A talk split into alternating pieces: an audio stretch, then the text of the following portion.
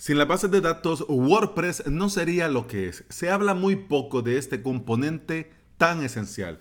Vamos a comenzar la semana hablando de este tema tan importante para todos los niveles dentro de la implementación de sitios web dinámicos y por supuesto de WordPress. Bienvenida y bienvenido. Estás escuchando Implementador WordPress, el podcast en el que aprendemos a crear y administrar nuestros sitios web. Este es el episodio 391 y hoy es lunes 8 de junio del 2020.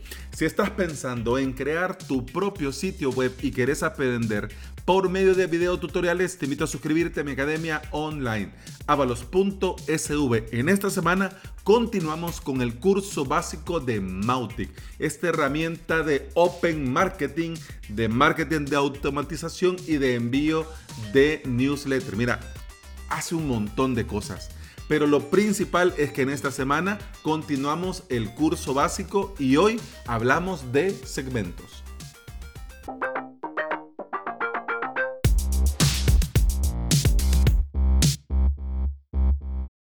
WordPress utiliza base de datos para poder funcionar, ya sea MySQL 5.6 a 8.0 o su fork 100% compatible MariaDB 10.1 a 10.3.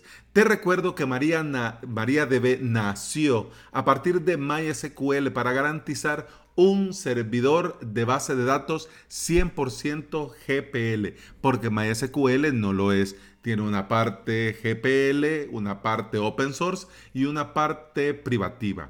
Ambas, MySQL y MariaDB, son 100% compatibles. Puedes escuchar el episodio dedicado a MySQL y MariaDB de este podcast. Te dejo en las notas de este episodio el enlace. Vamos a ver, el servidor de la base de datos se encarga de leer y escribir datos. Dentro de la base de datos tenemos dos motores, el InnodoDB y el MyISAM. El primero es el más moderno y optimizado. Desde PHP MyAdmin puedes convertir MyISAM a InnodoDB. Y no sé si te pasa, pero bueno, yo no estoy muy al, al, día con esto de la base de datos y cuando me preguntan por el conjunto de caracteres, ah, me, llevo, me llevo mi susto y tengo que pensarlo muy bien. Así que he leído y te comparto para que lo tengamos todo clarito. Esto del conjunto de caracteres es una combinación de todas las letras de la A a la Z, sus codificaciones numéricas y son lo que conforman este conjunto de caracteres. MySQL nos permite especificar el conjunto de caracteres en cuatro niveles, el servidor, la base de datos, la tabla y la columna. Para WordPress, el conjunto de caracteres recomendado es UTF-8, MB4 y la clasificación recomendada es UTF-8 MB4 Unicode.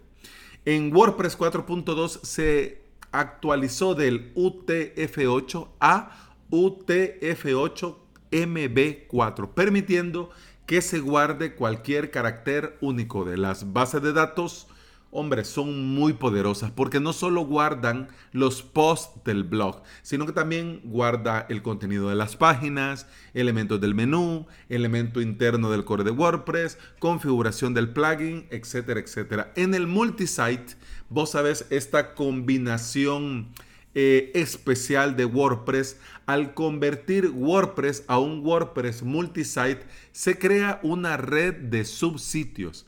La red clasifica em, como un sitio W-site al sitio de la red y a cada subsitio como un blog. WP Blogs. Dentro de los multisite, algunas tablas son usadas solo para los subsitios y se tiene un conjunto de tablas que se agregan al sitio de la red.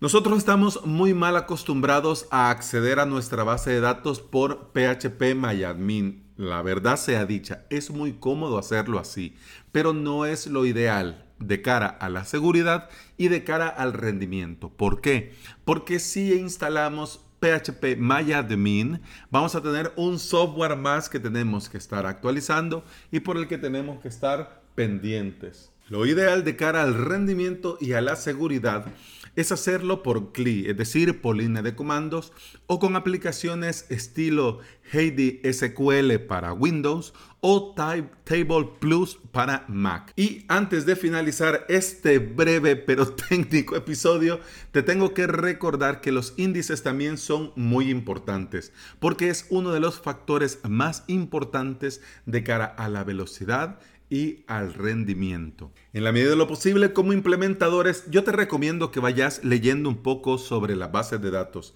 su funcionamiento, porque, bueno, uno nunca sabe cuándo va a tocar meterle manos y hay que saber qué es y principalmente dónde tocar. Este episodio te quedan las notas de este episodio para que vayas y tomes idea y copies, pegues, no pasa nada, lo puedes hacer sin ningún problema y lo tengas ahí presente en el caso que quieras repasar este tema de la base de datos, porque es un mundo en sí es un mundo, pero es tan importante y nosotros normalmente lo vemos un poco de lado, porque dentro de WordPress nos, preocupamos mucho de la seguridad, de los plugins, pero se dice muy poco de las bases de datos. Y bueno, eso ha sido todo por hoy, eso ha sido todo por este episodio. Te doy las gracias por escuchar y te invito a venir todos los días porque ahora sí ya he vuelto al horario normal. Y hablando de normalidad, de esta nueva normalidad, te recuerdo que puedes escuchar más de este podcast en toda aplicación de podcasting, en Apple Podcasts, iBox y Spotify. Si andas por estos sitios y me regalas una valoración, una reseña en Apple Podcasts, un me gusta y un comentario en iBox y un corazón verde en Spotify, yo te voy a estar eternamente agradecido porque todo esto ayuda a que este podcast llegue a más interesados en aprender y trabajar con WordPress. Eso ha sido todo por hoy. Feliz inicio de semana. Continuamos mañana. Hasta entonces. Salud.